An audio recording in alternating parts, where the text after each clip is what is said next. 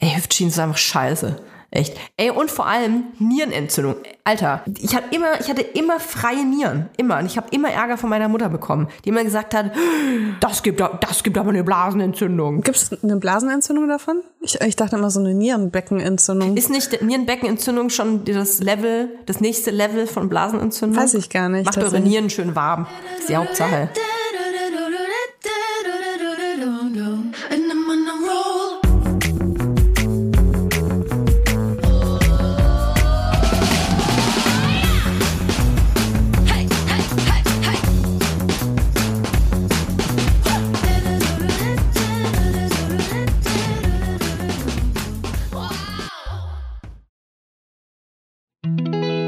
Jetzt kommt Werbung. Kommen wir zu unserem heutigen Werbepartner und zwar HelloFresh. Wir machen so oft und so gerne HelloFresh Werbung, dass ich glaube ich gar nicht mehr erklären muss, was das ist. Für alle, die es nicht wissen, gerne nochmal. Natürlich ist das die Kochbox voller leckerer, frischer Zutaten, die direkt bis zu deiner Haustür geliefert wird. Also ich finde diese Lösung so genial. Ich bin jemand, äh, ich habe so ungefähr fünf Gerichte, die ich so selbst koche, die ich dann einfach abwechsel und ich freue mich über alles, was darüber hinausgeht. Wahnsinnig. Und äh, es ist aber oft so, dass ich keine Lust habe, vom Einkaufen mir irgendwie noch Rezepte anzuschauen, um mal was Neues zu machen. Und mit HelloFresh erledigt sich das total, weil du kannst dir ähm, auch aus der App die wöchentlichen Gerichte aussuchen, aber du kannst dich auch überraschen lassen. Und die Gerichte sind so abwechslungsreich und da ist immer für jeden was dabei. Als ich das erste Mal von HelloFresh gehört hatte, dachte ich mir so, what? Ich lasse mir doch nicht von jemand anders vorschreiben, was ich hier zu essen und zu kochen habe. Aber ganz ehrlich, es gibt wöchentlich über 30 verschiedene Gerichte und da immer wieder neue Ideen, neue Inspirationen zu bekommen, ist echt geil. Denn ich sag dir, als kochende Mutter habe ich ganz schnell keine Ahnung mehr, was ich kochen soll. Wenn es hier Lasagne und einmal Tomatensoße und dann noch Fischstäbchen gab, dann weiß ich irgendwie gar nicht mehr, was ich kochen soll. Und das Geile bei HelloFresh ist, ist, dass du eben wöchentlich aussuchen kannst aus 39 verschiedenen äh, Gerichten, was du essen möchtest. Und ähm, ich habe auf jeden Fall schon super oft Sachen gekocht, auf die ich niemals gekommen wäre. Und das Geile ist, dass du die ganzen Portionen hier so bekommst, dass du auch nichts wegschmeißen musst. Also du kochst wirklich pro Gericht alles weg und das ist einfach nur mega geil. Und am Schluss gehst du als die Königin der Köchin aus der Küche, weil alle begeistert sind, was du wöchentlich Geiles auf den Tisch zauberst. Also ich lese euch mal so ein paar Rezepte vor und ich versuche mich zusammenzureißen, weil die so mhm. lecker klingen. Also, zum Beispiel vegetarisches Maronenpilzragout. Das ist für mich so ein richtiges Herbstkuschelessen, mm. wo man sich so ja, so weihnachtlich finde ich auch. Für mich ist es herbstlich. Mm. Aber der Kamin ist auf jeden Fall an, während man das isst. Das ist ganz wichtig. Perlenkuskussalat mit Ziegenkäse.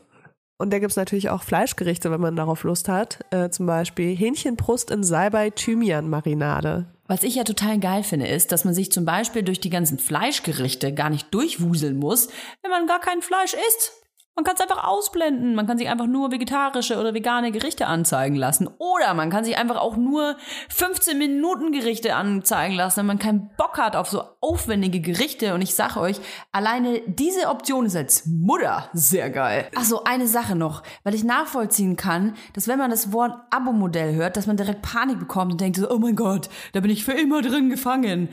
Ihr seid, wenn dann, gefangen in der Lecker-Word. Was ich aber eigentlich sagen will, das Abo-Modell von HelloFresh ist absolut flexibel. Ihr könnt euch die Lieferung jederzeit anpassen, ihr könnt pausieren und ihr könnt natürlich auch jederzeit kündigen. Also, gar keine Panik, es ist ein richtig geiles Abo. Und selbstverständlich haben wir ein Extra für unsere Hörer und Hörerinnen mit dem Code HFVibers. Alles groß geschrieben, HFVibers. Da spart ihr nämlich in Deutschland bis zu 120 Euro, in Österreich bis zu 130 Euro und in der Schweiz bis zu 140 Schweizer Franken. Und den kostenlosen Versand gibt es für die erste Box obendrauf. Ich wollte noch kurz sagen, dass der Code auch für ehemalige und neue Kunden und Kundinnen gültig ist. Ja, ja. Und die Ersparnis variiert natürlich je nach Boxgröße. Alle Infos findet ihr wie immer auch in unseren Shownotes. Werbung Ende. Hallo und herzlich willkommen zu einer neuen Folge Vibers mit Layla Lowfire und Toya Diebel. Wir berichten quasi live. Nein, stimmt nicht. Es war letzte Woche. Wir berichten fast live von der quasi Met-Gala der Eltern. Leila, wir sind total gespannt. Welches Accessory, welche Laterne durftest du durch die Gegend tragen? Welches Modell, welches Design war bei dir up to date? Ähm, ich würde sagen, es war die Last-Minute-Laterne. Sehr beliebt bei sämtlichen Eltern, die äh, diese Events nicht zwei Wochen im Voraus planen. Und auch bei Erziehenden, die diese Events nicht zwei Wochen im Voraus planen. Man muss dafür einfach nur ein Stück nehmen, was aus Plastik besteht und dann da buntes Papier dran kleben und eine Lichterkette reinmachen. Stopp, aber also ich ähm, will mich jetzt hier nicht als ähm, Rabenmutter äh, des Jahres ähm, rausstemmen. Aber wir haben die nicht selber gebastelt. Das macht doch die Kita. Das ist doch Ja, ein Auftrag weil- der Kita, die Dinger herzustellen. Das war, das war bei uns auch, aber halt auch am Tag des Umzugs. okay, verstehe. Und auch, Mhm. auch dort hatten die kreativen Ausmaße gewisse Grenzen. Also bei uns war es dieses Jahr, ähm, ich glaube, es soll ein Fisch sein. Wahrscheinlich ist es eine Rakete. Wahrscheinlich soll es ein Fisch sein. Ähm, wir haben hier intern heute schon eine wilde Diskussion gehabt. Wir leben ja in der Vergangenheit. Also für euch hier am heutigen Montag ist die, die ganze Scheiße schon vorbei. Wir müssen quasi noch auf diesen Laternenumzug. Nee, Leila war schon. wieder am Weihnachtsplätzchen backen. Leila war schon. Ich bin heute dran und morgen. Wir haben quasi zwei Events und wir haben hier schon intern, Leila, ähm, heiß diskutiert, wer gehen muss. Also es ist ja immer so bei ähm, Elternabend und bei so Verpflichtungen, äh, wo man hingehen muss und man, äh, man erzieht ein Kind ähm, nicht alleine, sondern zu zweit oder zu dritt oder zu acht. Dann muss sich ja einer entscheiden, der hingeht. Boah, was ein Traum, ey. Zu acht, Acht, Kinder ne? zu erziehen. Stell dir das oh mal vor. Aber eins nur, ne? Acht. Acht erziehen eins, ist geil. Ich war diese Woche schon mal dran. Oh mein Gott.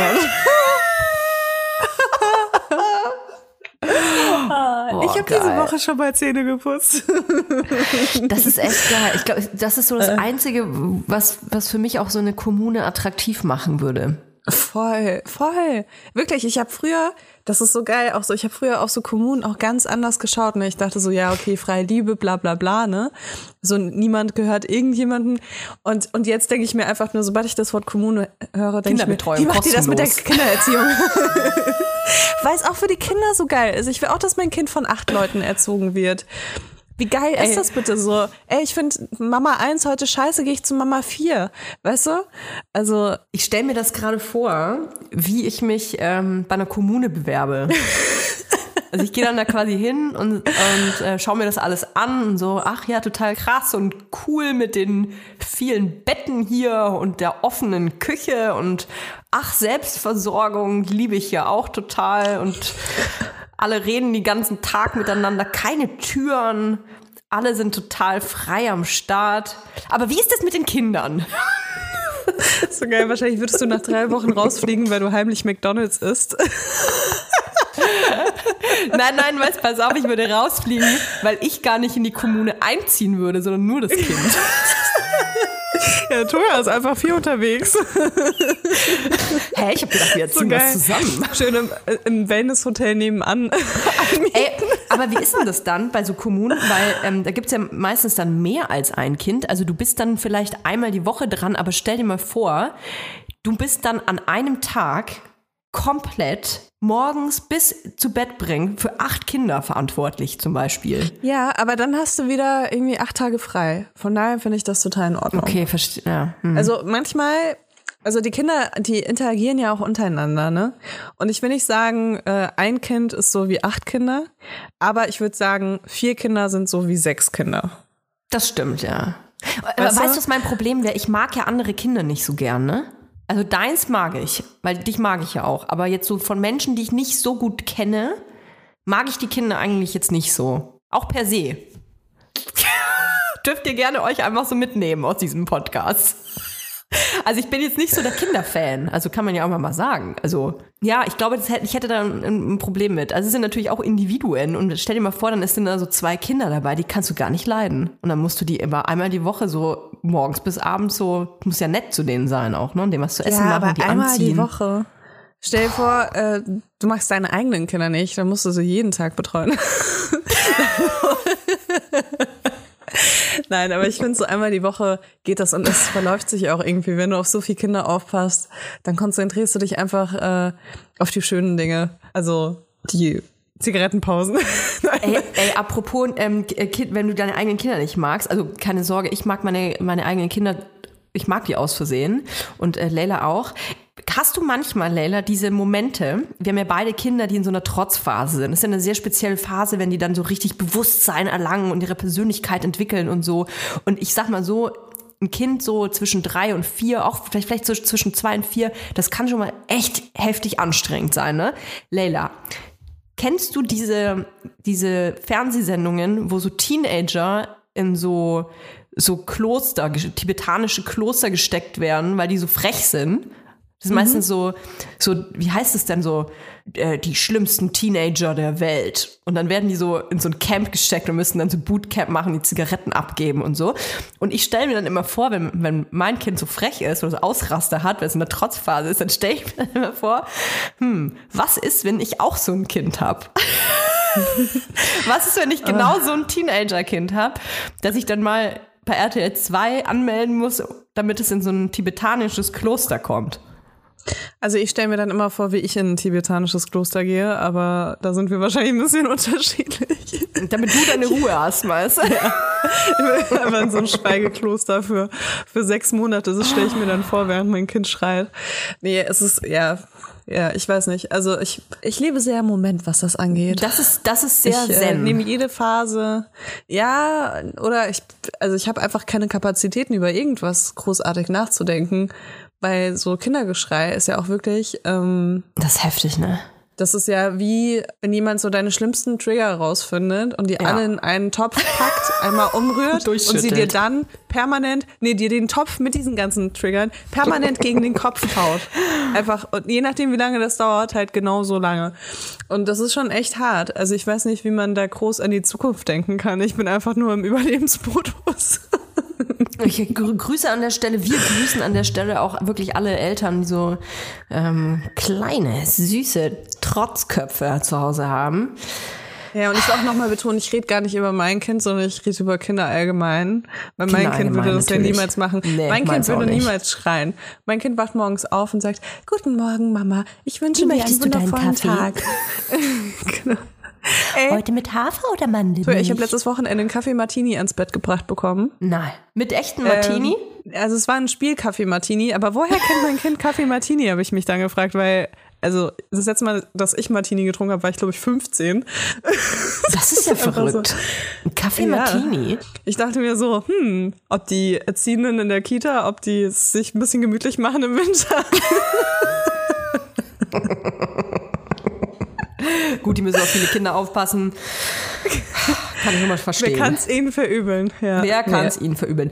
Ich muss dir eine äh, kleine Geschichte erzählen, Leila. Wir müssen hier mal auch mal mhm. ähm, was ähm, für die freudigen Herzen auspacken. Und zwar habe ich eine Freundin, die aktuell schwanger ist. Ganz liebe Grüße, falls du zuhörst. Ganz liebe Grüße auch an alle anderen, die gerade schwanger sind. Auf jeden ich Fall. Ich hoffe, ihr seid alle auch genauso schockiert, dass Toja andere Freundinnen außer mir hat, aber. Ich hoffe, das ist so. Ihr hört den Podcast aber hoffentlich weiter. Diese besagte Freundin, die ist äh, schwanger und war beim Gynäkologen. Und äh, die muss aus Gründen so Tabletten nehmen, auch schon seit paar Tagen.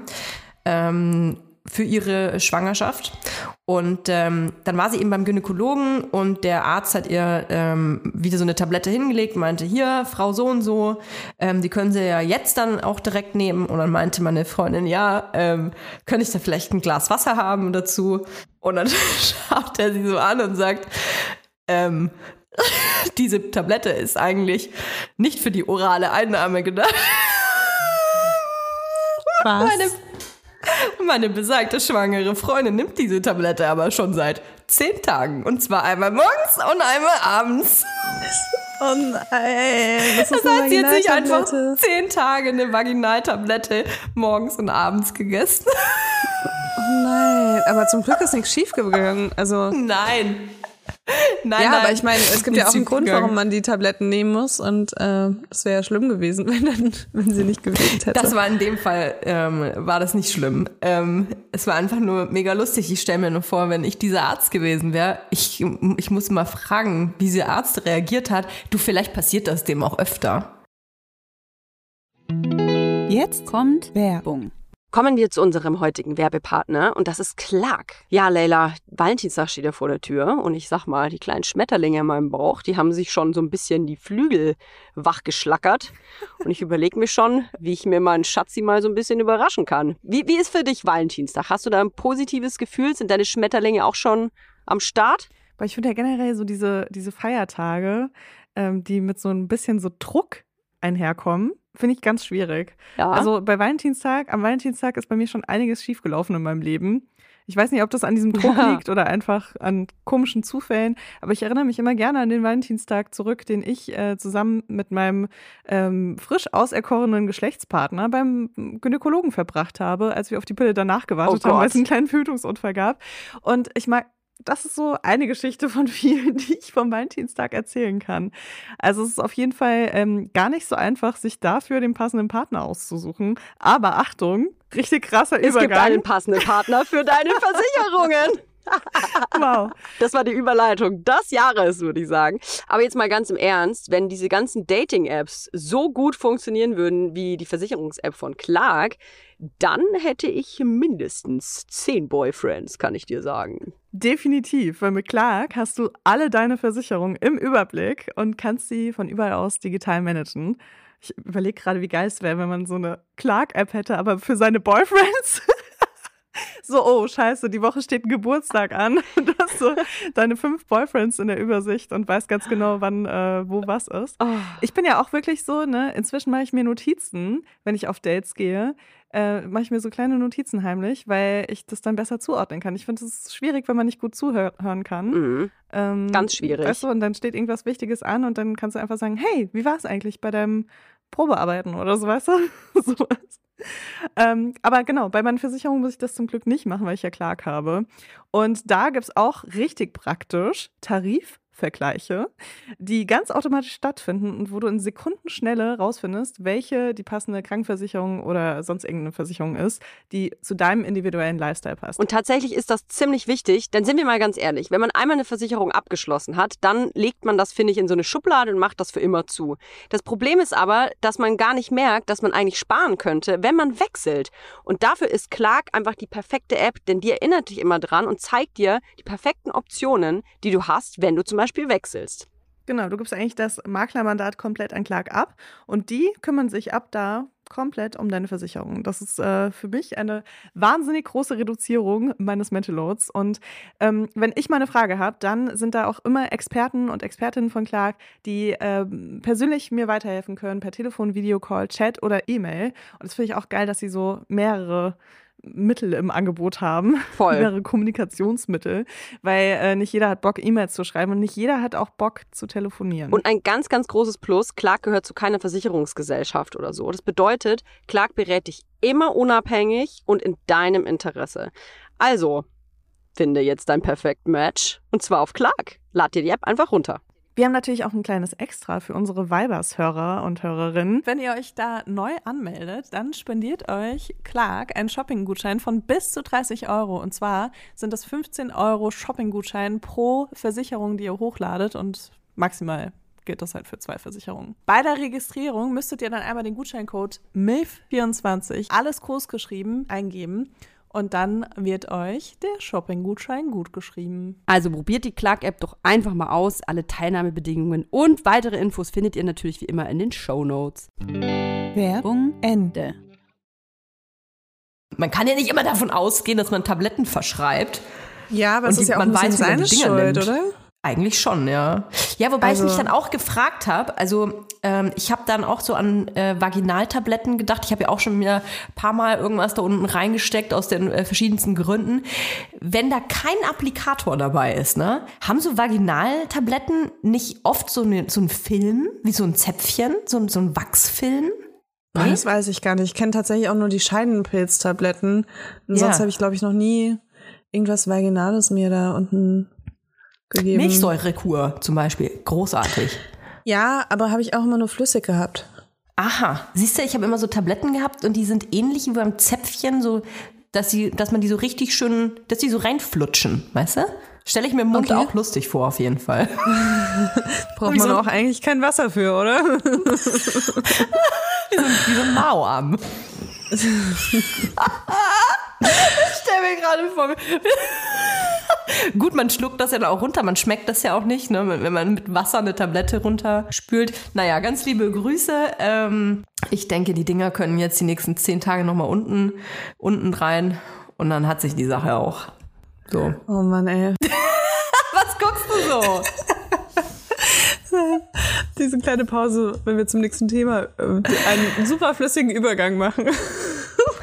Kommen wir zum nächsten Thema. Es ist ein Thema, das wir schon vor zwei Podcast-Folgen, glaube ich mal, auf dem Tisch hatten. Und zwar geht's äh, im Großen und Ganzen eigentlich um mentale Gesundheit in Zeiten von Social Media. Das ist jetzt nochmal aufgepoppt ähm, in meinem Kosmos, weil ähm, ein Retreat von Kati Hummels organisiert ähm, es in einen, ich sag mal, Mini-Shitstürmchen geschafft hat, weil ähm, dieses Retreat gesponsert wurde von zwei verschiedenen Brands. Kann man ja googeln, welche das sind. Ist auch total egal, glaube ich, welche Brands das sind. Und auf dieses Retreat hat ähm, Kadi Hummels, die, die Organisatorin, also zusammen mit äh, Influencerinnen äh, sprechen sie da über mentale Gesundheit und ähm, wie man damit umgeht. Und generell finde ich, dass es natürlich ein wahnsinnig wichtiges äh, Thema ist und auch super gut ist, dass wir in einer Zeit leben, in der man ähm, anders über mentale Gesundheit sprechen kann und dass es nicht mehr so ein, so ein ähm, großes Tabuthema ist, was es gefühlt für mich auch vor ein paar Jahren noch war, dass man da einfach nicht drüber gesprochen hat, wenn man eine Depression hatte oder ähm, irgendwie das Gefühl hatte, man ist vielleicht anders als andere. Und ähm, was mich aber stört ist, und das hatte ich in der Podcast-Folge auch vor ähm, paar Wochen gesagt, ist, dass das in Verbindung gebracht wird mit einer Monetarisierung. Also, dass quasi gesagt wird, ähm, hey, ich habe äh, dieses und dieses Problem, ähm, ich bin neurodivers, äh, guck mal, ähm, hier ist mein äh, Tee, mit dem äh, fühle ich mich morgens dann einfach total besser, weil der ähm, hilft mir, ein, mir ein Lächeln ins Gesicht zu zaubern. Das habe ich jetzt erfunden, diesen Sprech, aber ich sehe das einfach in der letzten Zeit öfter in meiner Timeline, in meinem Feed, dass Menschen ihre äh, mentale Gesundheit auch für Werbekooperationen einsetzen. Und das muss ich sagen, das hat für mich irgendwie ein komisches Geschmäckle. Ja, also ich bin immer noch absolut der Meinung, dass ähm, die Enttabuisierung im Vordergrund stehen sollte. Äh, aber ich habe jetzt auch, also weil ich glaube, ich hatte so ein bisschen andere Werbekooperationen im Kopf als du, als wir darüber geredet haben. Weil ich habe mhm. hier so eine, ein Beispiel im Zusammenhang von diesem äh, Mini äh, Shit-Stürmchen äh, gesehen, wo Kathi Hummels Sonnenbrillen beworben hat weil äh, während Depressionen alles immer so schwarz-weiß ist und um ein bisschen mehr Farbe reinzubringen, hm. Gibt's jetzt hier diese Sonnenbrillen. Und da bin ich so, ja, okay, das ist schon wirklich, ähm, eine Sonnenbrille wird jetzt hm, vielleicht nicht so wirklich helfen bei Depressionen. Aber natürlich wer bin ich, um zu sagen, was dir bei einer Depression hilft, ne? Ja. Aber wenn ich jetzt jemanden, also wenn ich jetzt auf Instagram eine Werbung angezeigt bekomme von einem Influencer oder einer Influencerin, wo es irgendwie darum geht, keine Ahnung, äh, meine Me-Time hilft mir bei Depressionen und wenn ich Me-Time habe, dann, ähm, keine Ahnung, trinke ich von mir aus gerne einen leckeren Tee oder nehme ein Bad, gehe zum Sport und trage dann diese Sportklamotten oder sonst irgendwas, dann finde ich das nicht, nicht ganz so schlimm, wie wenn das so komplett weit entfernt voneinander ist, weißt du, wo ich mir denke, da wurde jetzt gerade wirklich so eine Verbindung hergestellt, die absolut unrealistisch für mich ist als mhm. Betroffene. Genau, da würde ich dann, glaube ich, mich ein bisschen mir ein bisschen verarscht vorkommen. Mhm. Aber dann gibt's wieder Sachen, wo ich mir denke, ja, voll. Ich achte auch, also ich habe auch so mein kleines Köfferchen, was ich habe. Und wenn es mir nicht gut geht, dann mache ich den auf und dann weiß ich, okay, mir hilft das, ein Bad zu nehmen, mir hilft das, zum Sport zu gehen, mir hilft das irgendwie, keine Ahnung, einen geilen Donut zu essen. Ähm, und mir hilft es, wenn ich 2000 Euro von meinem Kooperationspartner dafür bekomme, zu sagen, dass mir das hilft. Und das ist der ja. Punkt, den ich scheiße finde das hilft mir halt auch. Klar, auf jeden Fall. Das ist auch in meinem Köpfchen drin. Ja, nee, aber äh, ich weiß nicht, ob du verstehst, was ich meine. Aber wenn ich als, ja, also ja. nur als Konsumentin jetzt, ne, als Ko Konsumentin und Betroffene von Depressionen, wenn ich das jetzt so sehe und das und mich da irgendwie so mit reinversetzen kann, dann finde ich das gut, weil dann steht für mich die Enttabuisierung im Vordergrund. Wenn ich aber das Gefühl habe, da wird gerade irgendeine Verbindung hergestellt, einfach nur um ein Produkt zu verkaufen, dann bin ich auf jeden Fall Team Toya und denke mir so, pff, hättest du jetzt auch irgendwie anders einleiten können, weißt du? Mm. Ich finde, das ist eine moralische ähm, Frage. Es gibt ja Accounts, die sich sehr viel mit dem Thema mentaler Gesundheit auseinandersetzen. Das sind vielleicht Menschen, die auch selber betroffen sind, äh, Aufklärungsarbeit leisten. Wenn diese Profile und diese Menschen ähm, ihre Arbeit auch noch dafür nutzen können, Geld zu verdienen, dann finde ich das toll, weil kein Mensch bezahlt Menschen für Aufklärung, also wenig Geld für Aufklärungsarbeit. Und dann finde ich das irgendwie gut. Das ist für mich dann ähm, naheliegend und authentisch. Aber ich finde halt, dass ähm, es schon auffällig ist, dass es eine Trendbewegung gibt, dass ähm, das, das sieht man auch an, an den Kooperationen, die Unternehmen machen, weil die müssen ja diesen Kooperationen auch zu und den Inhalten auch zustimmen, dass ähm, dass das viel geklickt und viel gesehen und kommentiert und geliked wird, wenn man quasi über äh, mentale Gesundheit spricht. Und das ist für mich einfach ein komisches Geschmäckle, wenn dann da direkt der Geldbeutel aufgemacht wird. Das ist ein bisschen so, ähm, schau am Anfang was um es zu vergleichen, so ein bisschen Body Positivity. Ich hatte das Gefühl, dass Body Positivity ist ja an sich auch ähm, eine, eine, eine gute Intention gewesen, aber natürlich, wie das immer ist, greifen Unternehmen und Firmen sofort dieses Thema auf und sagen, ah, guck mal, ähm, wir brauchen jetzt auf jeden Fall auch ein Model, die vielleicht nicht der Norm entspricht und ähm, äh, setzen dann unsere Brand drauf, weil das gibt bessere Klicks und es gibt äh, bessere, ähm, bessere Likes. Und jetzt habe ich eben das Gefühl, dass das so ein bisschen weggeht von Körperformen jetzt wieder hin eher so Richtung zu Mental Health. Und das ist einfach dieser Trend, der mich so ein bisschen, der mich einfach ein bisschen nervt. So, aber ich habe das ja, alles auch schon. Ich verstehe das auch mit diesem mit diesem äh, Nerven. Ich verstehe das auch. Aber ich denke mir trotzdem, dass es also auch wenn das nervig ist, wenn Leute alles zu Geld machen, ne? Mhm. hat es ja trotzdem einen Impact. Und ich glaube auch, dass es trotzdem einen krassen Impact hatte, dass Unternehmen auf einmal angefangen haben, ähm, auch andere Körper mal zu zeigen oder auch irgendwie Dehnungsstreifen oder mhm. Narben oder Sommersprossen. Ich meine, Sommersprossen, ne? Oder überhaupt das ist der Haut. absolute Trend einfach. Ja, Poren, Poren. Dass Leute, Unternehmen sich getraut haben, Poren zu zeigen. Ne? Man muss ja auch mal überlegen, äh, aus welchem Punkt wir kommen, ne? Wenn man sich so die 2000er und auch noch so 2010er anguckt, das ist einfach so meilenweit entfernt und jetzt Sommersprossen war ja halt jetzt irgendwie so super trendy auf einmal, so jahrelang. Mhm. Ähm, und früher wurden die halt weggeschminkt und retuschiert. So, also es hat auf jeden Fall auch immer einen Impact, egal wie geldgeil die Leute, also aus welcher geldgeilen Intention die das machen. Mhm. Und, ähm, und das ist für mich immer äh, relevanter als das andere. Aber ich muss dir was sagen. Und zwar habe ich gerade hier parallel ähm, nochmal das Retreat auch nachgeschaut. Und da steht, dass 20 verschiedene Werbepartner Boah. von Kati und den anderen zwölf Influencerinnen mhm. äh, in Zusammenhang mit dem Dreitagestrip genannt wurden. Das ist jetzt äh, Quelle Watson. Äh, da, dazu gab es zahlreiche Rabattcodes und Links zu verschiedenen Produkten und Seiten. Das, das war wohl das, mhm. was äh, da auch irgendwie so sauer aufgestoßen ist. Und ja, es ist halt wirklich.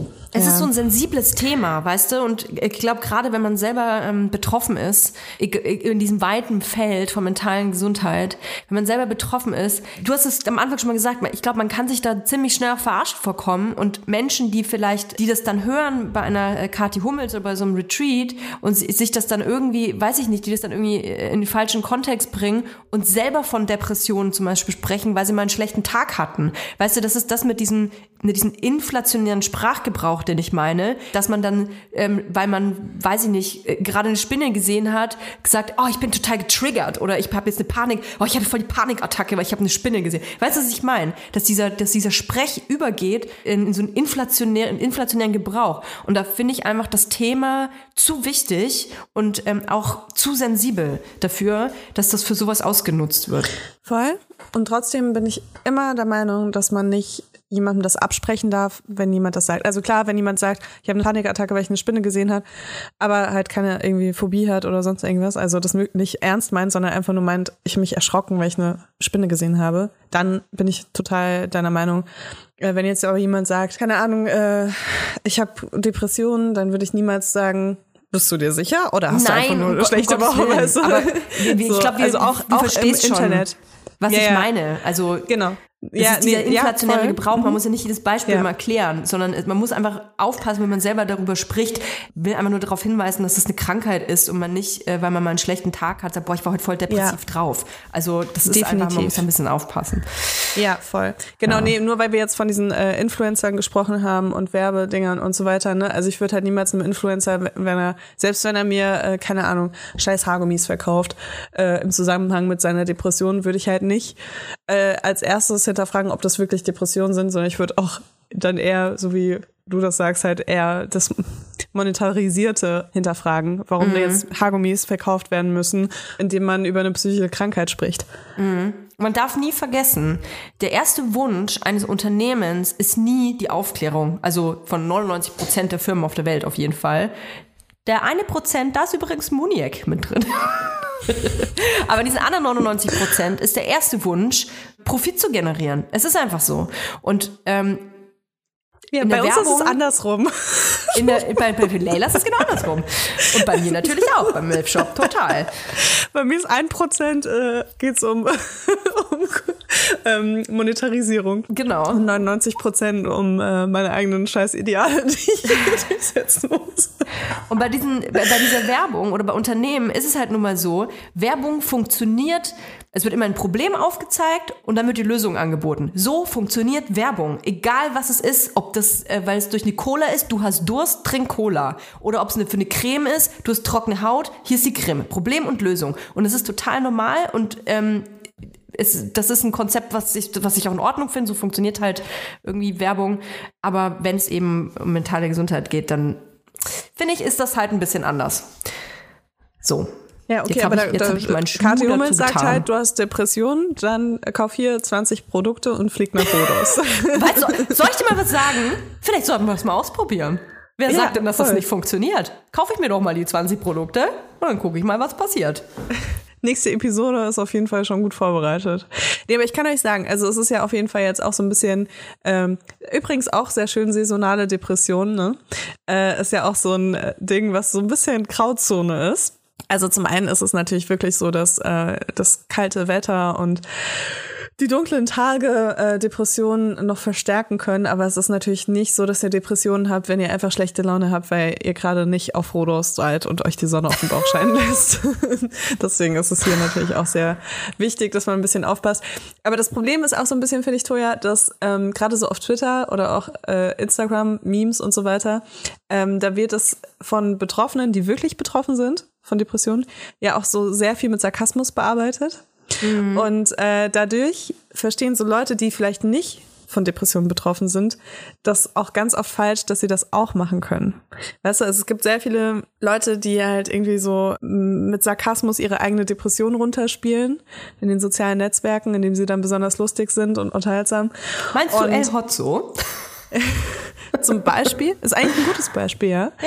Ja. Äh, und da geht's dann halt auch oft so, äh, ja, ah, wo endet die saisonale Depression, wo fängt die normale wieder an und so, ne? Und Leute nehmen das halt ganz gerne an und sind so, ha, voll witzig, ich will auch witzig sein, ich sag das auch. Weißt du? Und ich glaube, da fängt's schon an, dass man dann irgendwie so auf dieses Level kommt, wo man sagt, oh, gerade schon voll wieder Depressionen, weil ich nicht auf Rhodos bin. Das ist jetzt mein, das ist jetzt mein neuer Spruch.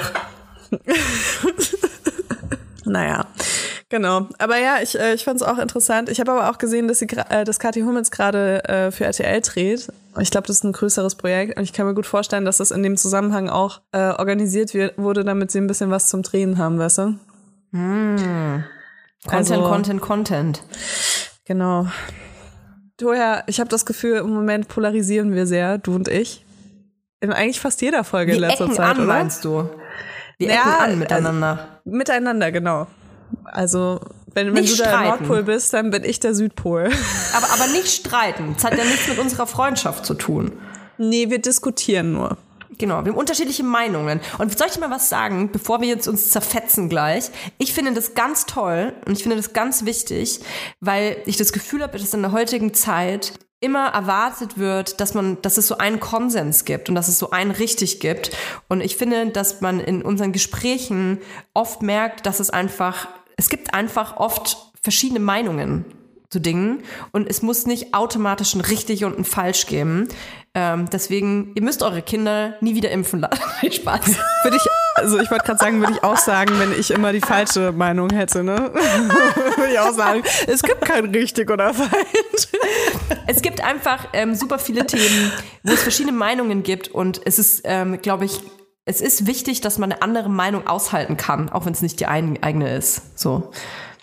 Ich hatte übrigens, ähm, das muss ich dir eigentlich noch erzählen. Ich hatte nämlich einen Albtraum mit dir. Mit mir. Ja, und zwar nach der letzten Folge, die wir aufgenommen haben, muss man Ja. mal kurz sagen, wir müssen ja nicht sagen, über was wir geredet haben. Aber hatten Toja und ich noch eine sehr intensive Diskussion. Also Oh eine ja. wirklich sehr intensive Diskussion. Wir waren Ja. absolut schockiert von der Meinung des anderen, Des anderen, würde ich ja. sagen. Und äh, in beide Richtungen tatsächlich. Und ähm, ich hatte danach voll den Albtraum. Ich, ich krieg's nicht mehr ganz zusammen, aber ich hatte einen richtig krassen Albtraum mit dir. Das hat mich echt beschäftigt. also wirklich. Ja, mich auch. Mich auch. Jetzt wollen wir die an die Leute nicht zu viel also an, anfixen. Jetzt denken die irgendwie, weiß ich nicht, verraten wir es nicht, ist voll gemein. Ich hasse das, wenn Leute über was sprechen, dann verraten die das nicht. Ja, aber wir können es ja auch irgendwie nicht sagen, oder? Nee, das finde ich kein Thema ähm, für, für den Podcast. Ich würde voll gerne aber über ähm, ein Thema sprechen, das wir tatsächlich schon ein paar Mal angeteased haben und tatsächlich auch euch als Community ähm, gebeten haben, eure Meinungen äh, dazu abzugeben. Es geht um den Wandel ähm, der, der, der Bodytypes, also die verschiedenen Trends, Body, Body-Trends. Es ist ja in der Geschichte der Menschheit oder vor allem eigentlich so seit den, ja, seit dem frühen 20. Jahrhundert schon ähm, ab, so, es ze- also es zeichnet sich schon ab, dass ähm, alle zehn Jahre, alle 10, 20 Jahre so ein anderer Körper, gerade bei Frauen, gerne gesehen wird. Das sieht man, kann man dann vor allem an den Magazinen oder äh, Wer- Werbeflächen messen. Und ich habe das Gefühl, dass gerade eben ähm, wieder so ein Wandel passiert. Willst du jetzt schon meine Meinung dazu hören? Oder Ja, willst du gerne. dann noch dich? Ja, ja, ich ja, finde es nämlich, ähm, ich krieg jedes Mal so ein leichtes Stechen im Bauch, wenn du, wenn du das anteaserst oder Ja, wenn du das ja. ansprichst. Einfach, weil ich glaube, dass man das dass man das, diesen Wandel überhaupt nur schafft, indem dann alle Leute sagen, oh, jetzt ist wieder im, äh, der Trend, dass alle super schlank sein wollen. Und Mhm. dann sind alle so, "Oh, der Trend ist das, weißt du, also während, also man suggestiert das eigentlich und dann passiert das auch. Mhm. Das ist ja das, was Modemagazine auch jahrelang schon mit uns gemacht haben. So, die sagen dann so, wow, auf einmal sind Kurven in, aber die Kurven sind nur in, weil die sagen, dass auf einmal Kurven in sind. Und Ja. ich finde halt, also allgemein finde ich das super gefährlich, ähm, so Trends zu haben, was Körperform angeht, weil wir ja einfach Körper haben und die verändern sich nun mal nicht mit jedem Trend. Ähm, zumindest nicht ohne krasse Mühen, Diäten und äh, Operationen. Und wir haben so hart dafür gekämpft. Also ich habe auf jeden Fall hart dafür gekämpft, dass das Schönheitsideal diverser sein kann. Und ich habe das Gefühl gehabt, dass wir da voll hinkommen. Und wenn wir jetzt alle sagen, oh, jetzt sind wieder ganz schlanke Frauen total im Trend, dann machen wir das alles, machen wir es kaputt, was wir selbst gemacht haben, habe ich das Gefühl. Und das, jeder Mensch, der schon mal so eine Essstörung hatte, wird sofort in diesem Moment, wo wir das sagen, getriggert sein. Kann ich dir sagen. Diese Trends, die gab's aber nun mal. Also es ist ja nicht von der Hand zu weisen. Und es gibt nun mal ähm, Personen, des, vor allem des öffentlichen Lebens, die scheinbar vermeintlich solche äh, Trends vorgeben, indem sie selbst ihre Körper ändern.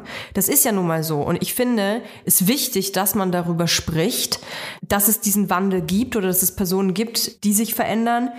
Die, ich finde, dass die Narrative sich total verändert hat, ehrlich gesagt. Weil bis vor kurzem ist es genauso, wie du gesagt hast. Es wurde, äh, ein Magazin hat gesagt, hey, jetzt ist ähm, Heroin-Schick ist jetzt in und jetzt müssen bitte alle Menschen unter äh, 50 Kilo wiegen, nur dann bist du irgendwie attraktiv. Und die Leute, die diese, die diese Meinung äh, gelesen haben, die haben es einfach angenommen.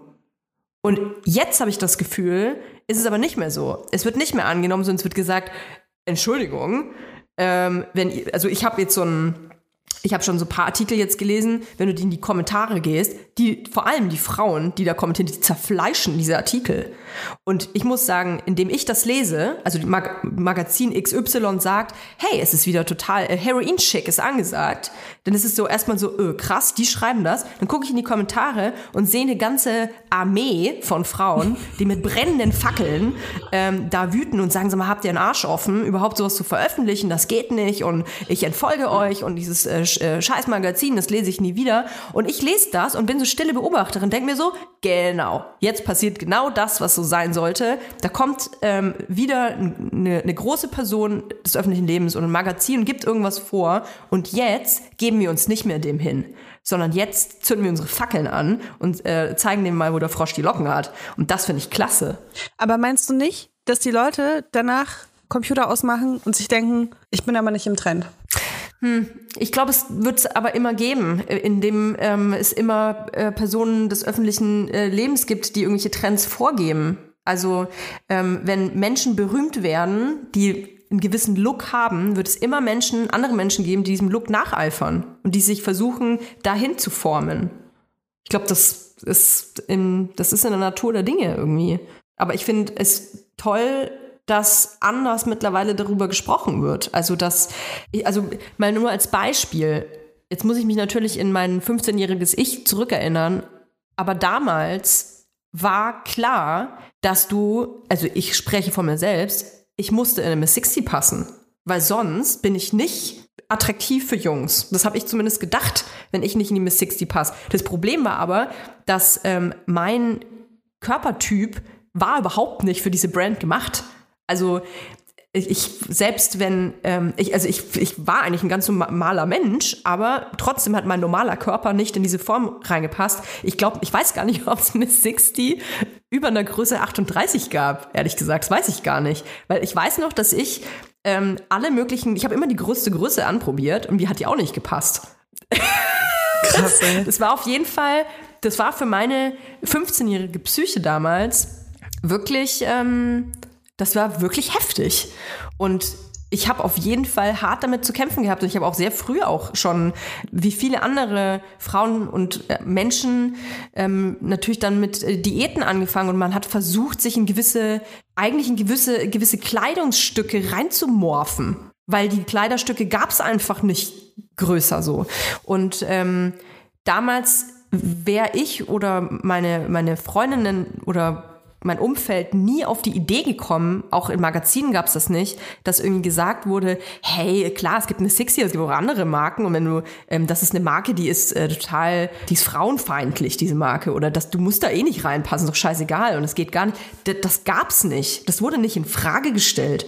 So, es war der, der, der Narr das Narrativ war, wenn du in diese Hose reinpasst, bist du total, das ist doch toll. Dann hast du eine sexy Hose an und wenn nicht, ah, ja, das ist natürlich schade, dass du dann nicht keine Miss 60 hast. Ne? Das, äh, vielleicht bewegst du dann zu viel oder so. Ja, ich fand wirklich, also den geilsten Trend der letzten Jahre fand ich wirklich, dass man aufgehört hat zu sagen, ah, mit meiner Figur kann ich das nicht tragen. Weißt du, weil das war so schlimm einfach dieses, man muss eine gewisse Form haben, um irgendeinen Trend mitmachen zu können. Und irgendwann haben Leute gesagt, mir scheißegal. Ich ziehe jetzt Leggings an und ich ziehe jetzt einen Crop Top an und du hast mir nichts zu sagen, was meiner Körperform passt und was nicht, ne?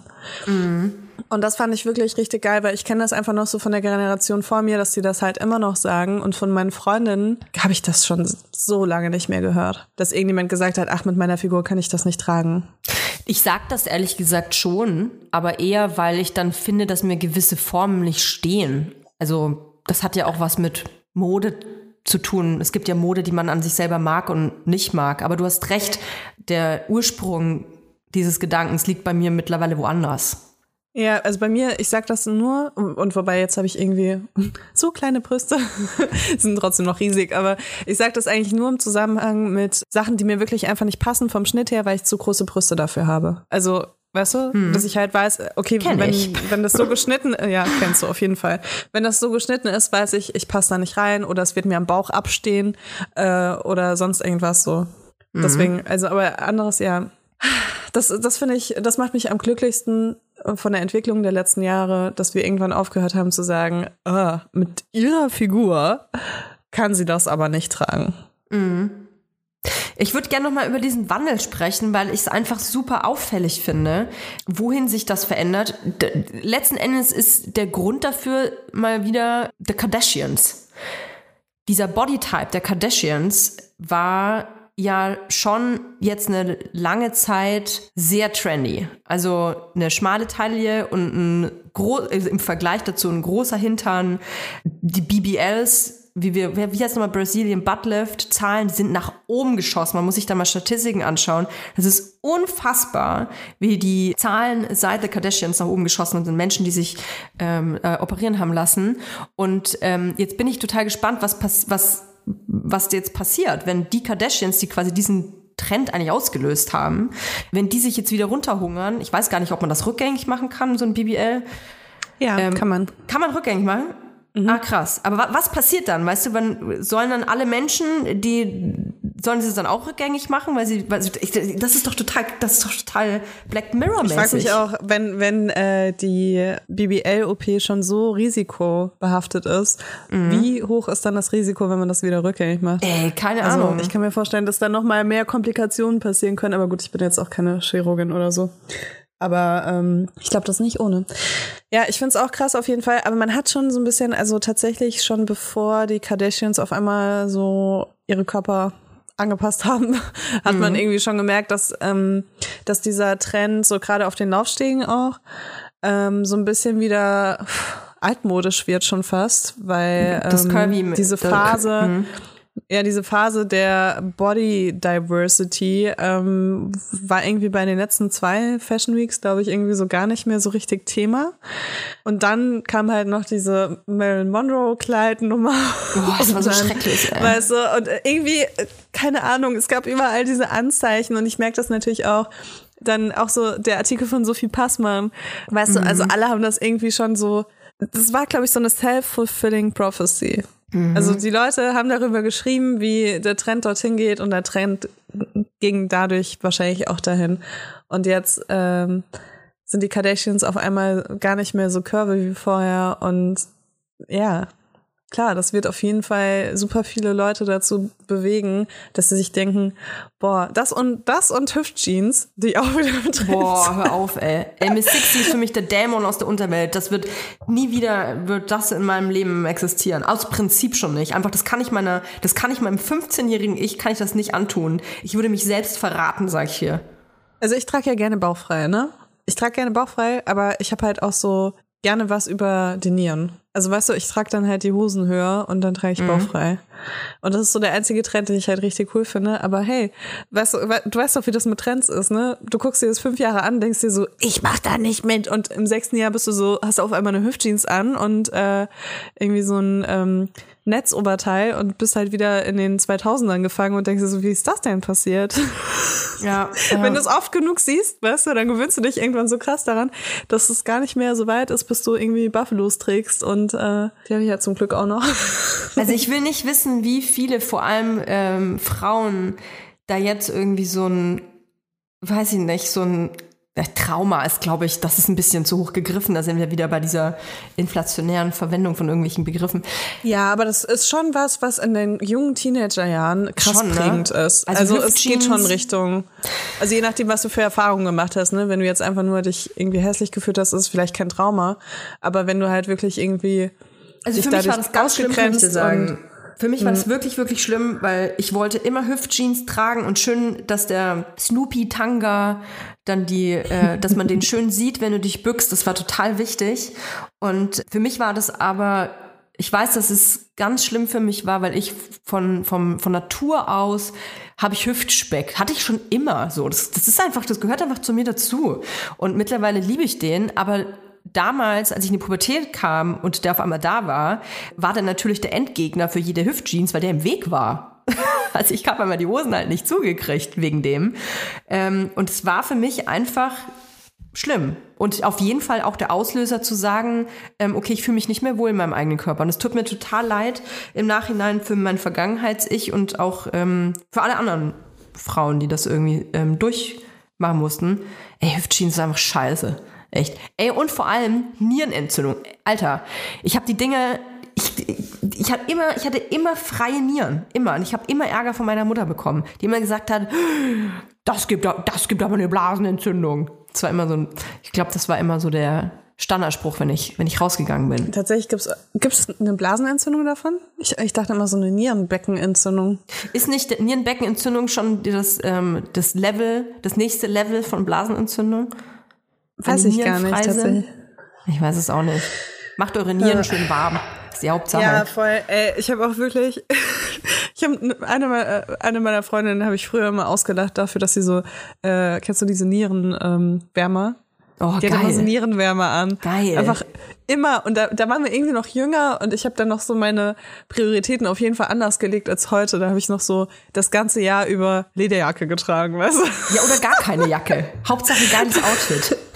Ich habe einfach im, im Hochsommer wie im Winter immer das gleiche Outfit angehabt. Also ich hatte keine Ah, saisonale Kleidung einfach, ne? Ja, ja. Und, und ich war immer so, im Sommer war ich immer so, boah, mir ist die ganze Zeit so heiß in meinen Stiefeln und in meiner Lederjacke. Und im Winter war ich so, fuck, ey, es ist so kalt, ich kann nicht rausgehen. Und es hat wirklich sehr, sehr lange gedauert in meinem Leben, bis ich rausgefunden habe, dass man sich einfach eine Winterjacke kaufen kann und Winterschuhe und im Sommer einfach ein bisschen weniger anzieht und Sandalen oder Flipflops oder keine Ahnung was, Latschen. Und dass man das dann schafft. Also, dass es dann auch Spaß macht, dass sich die, dass sich das Wetter ändert. Das muss man sich mal Ja, in vorstellen. jungen Jahren ist das Wetter scheißegal. Hauptsache, man sieht richtig geil aus. Ich kann es nur vom Weggehen. Ken- Kennst du noch beim Weggehen, dass man, man hatte ja auch kein Geld und konnte ja nicht einen extra Euro für die Garderobe mitnehmen. Den hat man ja, die hat man ja zum Saufen gebraucht. Dass man quasi schon im Winter hat man dann bei irgendjemanden die ganzen Jacken im Auto geparkt und ist dann ähm, im T-Shirt oder im, im, im äh, in Oh Gott, Hüftjeans und einem kleinen Top ähm, in die Schlange vom Club gegangen, hatte erst mal eine halbe Stunde sich einen Arsch abgefroren, ging aber, weil man hatte ja ein bisschen Mische dabei. hast du die auch immer, hast du die auch immer versteckt vor dem Club?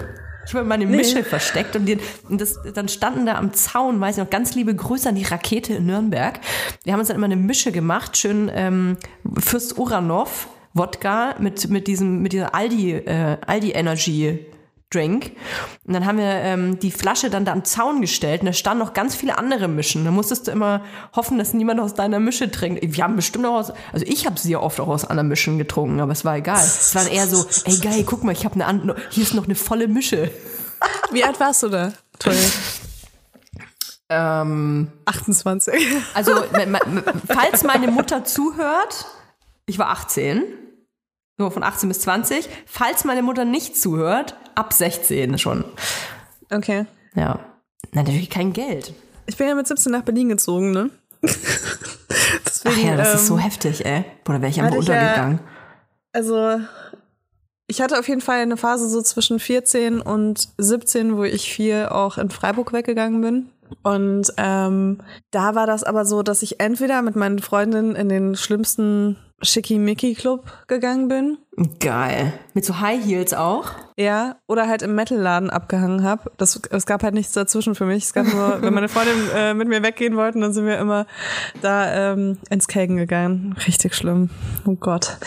ähm, und ansonsten war ich halt jedes Wochenende im Crash und habe da halt super viel Bier getrunken. Deswegen, ich, ich kann mich damit gar nicht so auseinander, äh, also ich kann mich da nicht so reinfühlen, weil das klingt, glaube ich, schon so sehr nach, nach so äh, Dorfdisco-Erlebnissen oder Kleinstadt-Disco-Erlebnissen, die ich, glaube ich, irgendwie gar nicht so hatte, weil ich wirklich selten in der Disco war. Nürnberg halt hat eine halbe Million Einwohner. Das ist doch kein Dorf. Nee, es Nürnberg ist tatsächlich- größer als ist- Freiburg. Es ist schon eine Großstadt. Eine halbe Million ist eine Großstadt, glaube ich, ja. Mit, ja, Ja, ne? ich glaube, ab einer halben Million schon. Ich glaube, ich glaube sogar Freiburg jetzt schon als Großstadt. Ich glaube, die Schwelle ist gar nicht so hoch. Ich glaube, die ist über 200.000 oder so.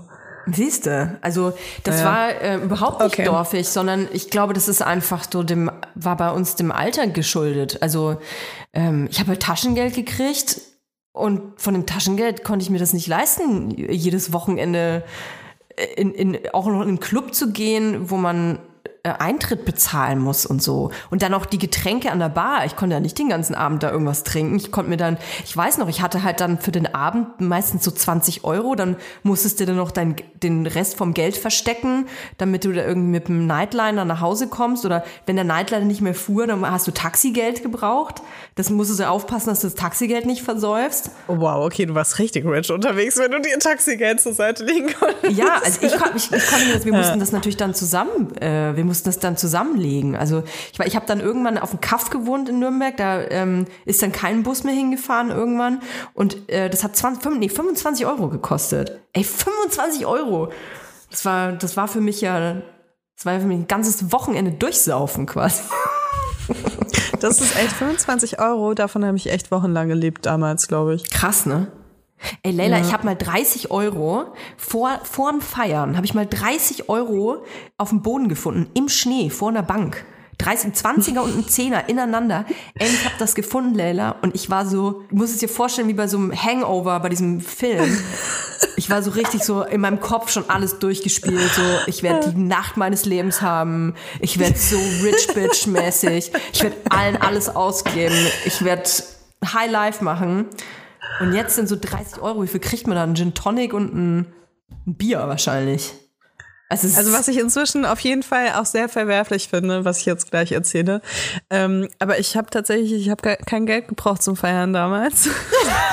Ach, warum denn nicht, Frau Lowfire? Verstehe ich gar nicht. Gab es das immer umsonst? In Freiburg? Ja, es gab irgendwie, da wo, da wo ich immer war, da gab es immer alles umsonst. also es ist echt richtig schlimm. Vor allem, also in Freiburg war das halt wirklich so, ähm, da gab es dann halt immer ein paar äh, Leute, die schon über 20 waren, ne? Also wirklich nur ein paar. Und äh, die sind dann einfach immer zu den Kids hingegangen, wirklich. Also, wenn, wenn ich mir das jetzt anschaue, das ist ganz schlimm, ne? Aber ich war auf jeden Fall minderjährig, ne? Weil ich bin ja, wie gesagt, mit 17 nach Berlin gezogen. Und ähm, ich wusste, egal wo ich hingehe, da ist immer irgendein komischer Typ, der mir einfach den ganzen Abend alle meine Getränke bezahlt. Und ich habe Oh, das einfach krass. mitgemacht. Ich habe nie irgendwas dafür gemacht. Ich habe auch nie mit den Leuten wirklich geredet. Ich bin halt einfach immer weggegangen mit meinen Getränken. Aber die, die waren halt irgendwie so, die haben es halt versucht und die dachten halt, guck mal, die ist auf jeden Fall, gut, ich sah jetzt auch ein bisschen älter aus als äh, irgendwie 15 oder so, aber ähm, die dachten halt so, guck mal da vorne, das, ich probiere das jetzt einfach, ne? Und ich habe das halt dann ausgenutzt und habe halt im Gegenzug gar nichts gemacht und ähm, habe mir dann einen schönen Hast Abend Glück gemacht. gehabt. Ich habe das sogar gemacht, wenn ich, äh, wenn ich mit äh, Typen unterwegs war, habe ich das sogar auch gemacht. Dann meinte ich so, geh mal, geh mal kurz weg. Und dann habe ich Getränke für uns besorgt. Krass. Nee, es war ich mir wollte niemand was ausgeben. Was ich immer gemacht habe, ist, ich habe mich mit den ähm, Barleuten immer angefreundet. Oh, das ist auch, das ist natürlich die schlauere. Ja, und Art. dann, ich habe mich mit denen angefreundet und ähm, dann immer quasi so lange versucht ins äh, Gespräch, dass die, irgendwann ste- stellen die dir ja immer dann einen Schnaps hin, so. Und so habe ich das dann gemacht. Mhm. Gott, und dann ja. habe ich mit 18 Mhm. auch selber hinter der Bar gearbeitet. Und dann, kann, also wenn du einmal in der Stadt dann hinter der Bar arbeitest, dann, das ist ja eigentlich so ein Freischein auch dann für andere Clubs und Bars. Dann bist du ja quasi auf der anderen Seite. Dann ist man, dann gehört man zu den, zu der Barwelt. Und kann sich dann so Also eh ein bisschen durch die. Stadt saufen. Mir fällt auch gerade auf, also als ich nach Berlin gezogen bin, wurde ich ja nicht reicher dadurch, ne? ähm,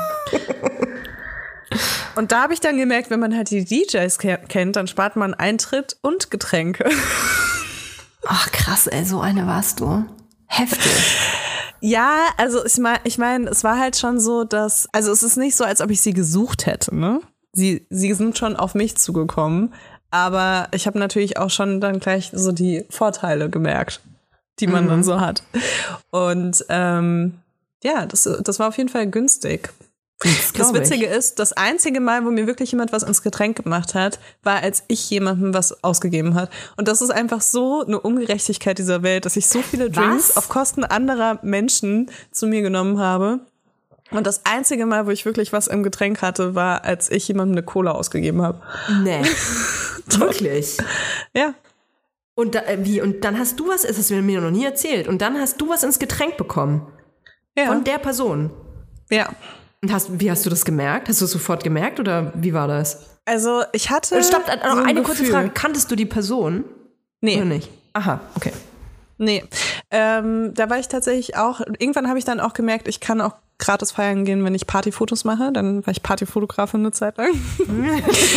Und es hat mich ein bisschen unabhängig gemacht von den ganzen DJs. Ja. ähm, und äh, da habe ich tatsächlich Partyfotos gemacht in einem Club, auch äh, in einem sehr ranzigen Club in Berlin. Und äh, da hatte ich dann so Getränkemarken. Also ich habe noch zum Glück noch nicht mehr dafür bezahlt. Boah, ey, krass. Und dann war da so ein Typ und der, der hat irgendwie die ganze Zeit mit mir gequatscht und der war, also der war total uninteressant für mich und ich fand, also ich war auch so ein bisschen skeptisch, was den angeht, aber der hat halt die ganze Zeit mit mir geredet und ich wollte mir was zu trinken holen und weil ich ein höflicher Mensch bin, meinte ich so, willst du auch was? Hier, hast du eine Cola. So, und äh, dann hatten wir so zwei Cola-Flaschen und ich habe die hingestellt und dann habe ich mich umgedreht und ich hatte irgendwie das Gefühl, es war wirklich wie so ein, wie so ein Gänsehautmoment, dass ich das Gefühl habe, dass er die Flaschen vertauscht hat oder dass er irgendwas mit den Flaschen gemacht hat, ne? Und dann ähm, habe ich halt auch, also war ich so schon super paranoid. Und ich hatte das noch nie, ne? Also ich bin niemand, der dann die ganze Zeit denkt, oh Gott, heute macht mir jemand was ins Getränk oder so. Ähm, und aber an dem Tag irgendwie hatte ich das so im Gefühl und dann habe ich trotzdem davon getrunken und hatte das Gefühl, irgendwas ist anders. Und dann ähm, war ich aber noch so, kennst du das, wenn du so eine Vorahnung hast, aber du willst dich natürlich auch beruhigen, dass du dir jetzt wahrscheinlich gerade irgendwie was äh, vorstellst und das gar nicht wahr ist und so. Also habe ich noch so irgendwie die halbe Flasche oder dreiviertel Flasche getrunken und dann dachte ich mir so, boah, nee, irgendwie ist das nicht gut, ich gehe mal lieber schnell nach Hause. Und dann bin ich rausgegangen aus dem Club und bin halt äh, losgelaufen zur S-Bahn oder so und habe so gemerkt, wie mir echt nicht gut wird.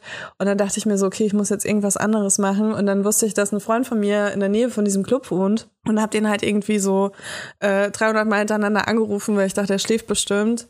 Und äh, der ist dann zum Glück irgendwann rangegangen und dann bin ich zu ihm gelaufen. Und dann war ich bei ihm, bis es mir besser ging. Also ich habe auch tatsächlich so einen leichten äh, Filmriss, aber es, also ich habe, glaube ich, ich weiß gar nicht mehr, wie viel ich von dieser Cola-Flasche getrunken habe. Ich habe sie nicht ausgetrunken, das weiß ich noch. Ich war irgendwann so, äh, irgendwie habe ich ein schlechtes Gefühl. Jetzt kann ich an nichts anderes mehr denken, als ist da vielleicht was in meiner Flasche drin. Und dann wollte ich einfach nach Hause gehen. Und ja, keine Ahnung. Also ich, äh, mir ging es auf jeden Fall nicht gut. Ähm, aber es war jetzt auch nicht, es, war, es ist nichts Schlimmes passiert oder so. Also Boah, weder ja krass gehabt, gesundheitlich ey. Noch sonst irgendwas. Aber ja, ich, ich irgendwie, ich hatte so ein Gefühl, also da war, und ich habe gar keinen Alkohol getrunken an dem Abend, ne? Also wirklich, es hätte gar nichts anderes sein können. Und ja, irgendwie der Typ kam mir komisch vor und der hat da irgendwie sich, kennst du das, wenn Leute sich so auffällig verhalten auf einmal, weißt du? Und also so, dass du das Gefühl hast, die verheimlichen dir gerade aktiv was und denken, dass sie schlauer sind als du. So ja, das war auf jeden Fall äh, krass, wie wir abgedriftet sind, aber von Miss 60 Ey, ich Jeans kenne- so, wir machen Leute was ins Getränk.